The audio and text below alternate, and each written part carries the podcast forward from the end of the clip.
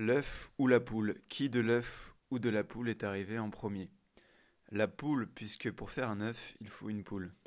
L'œuf, car pour faire une poule, il faut un œuf.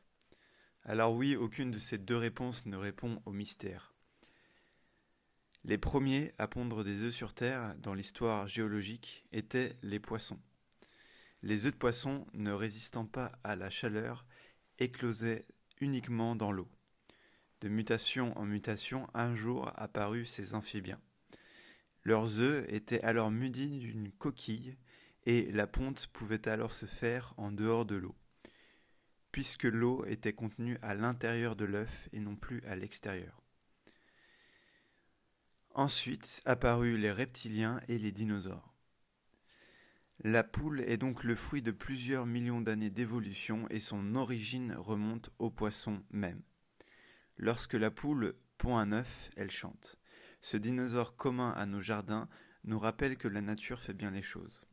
L'œuf et la poule, c'est un peu cette histoire que l'on ne peut vraiment résoudre qu'en y mettant des hypothèses. Aristote se posait la question.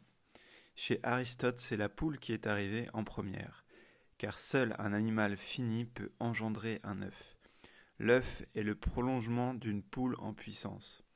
Aussi, un animal peut engendrer une version différente de lui-même, ainsi la poule serait une mutation d'un ancien oiseau. Alors que douze jours se sont écoulés après l'équinoxe, nous avons fêté le 1er avril, ce fameux poisson d'avril. Enfin, aujourd'hui, les œufs sont arrivés et nous fêtons Pâques. Ainsi, nous respectons l'ordre des choses pour nous rappeler quelque part l'histoire de la vie sur Terre. Merci d'avoir écouté ce podcast sur l'œuf et la poule. Je vous donne rendez-vous demain.